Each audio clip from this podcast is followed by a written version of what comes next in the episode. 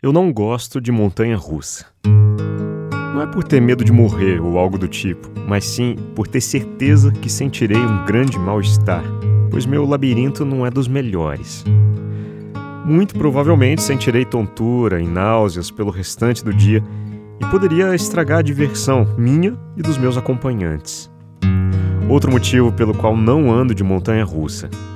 Eu não sinto necessidade. Mas existe essa correlação entre andar de montanha russa e aproveitar a vida. A ditadura do looping, a obrigação do grito louco com um sorriso nervoso estampado de orelha a orelha. Por isso, sempre senti um pouco de vergonha por declarar abertamente que não sou muito fã de montanhas russas. Sempre me senti meio rabugento no meio de tantas pessoas empolgadas. Mas andei refletindo um pouco sobre isso e talvez tenha descoberto o porquê dessa grande fixação que a maioria das pessoas tem por estas imponentes construções.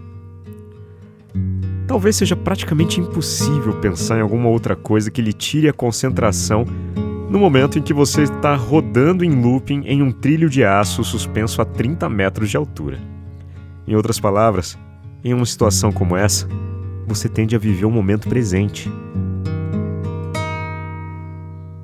Há quem pense que as pessoas que mais são capazes de aproveitar a vida são as que topam aventuras, as que se arriscam o tempo todo, as que se declaram ao amor platônico, as que fazem coisas loucas como saltar de paraquedas pelado ou ir de bicicleta do Chile ao Alasca. Muitos filmes hollywoodianos e contas de Instagram vendem essa ideia. Relaxa. Te digo seguramente que nós não precisamos de uma aventura louca para saborear os prazeres da vida. Nós precisamos apenas de presença, degustando cada segundo e de verdade, não importa o que estiver fazendo.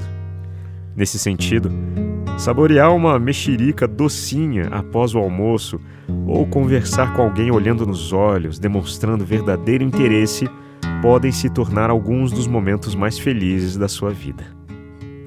No meu caso, Poucas coisas me fazem tão feliz quanto sorver uma bebida quente, sentado em um banco externo e observando o movimento, enquanto acompanho de longe pessoas eufóricas gritando a plenos pulmões, se divertindo em uma montanha russa.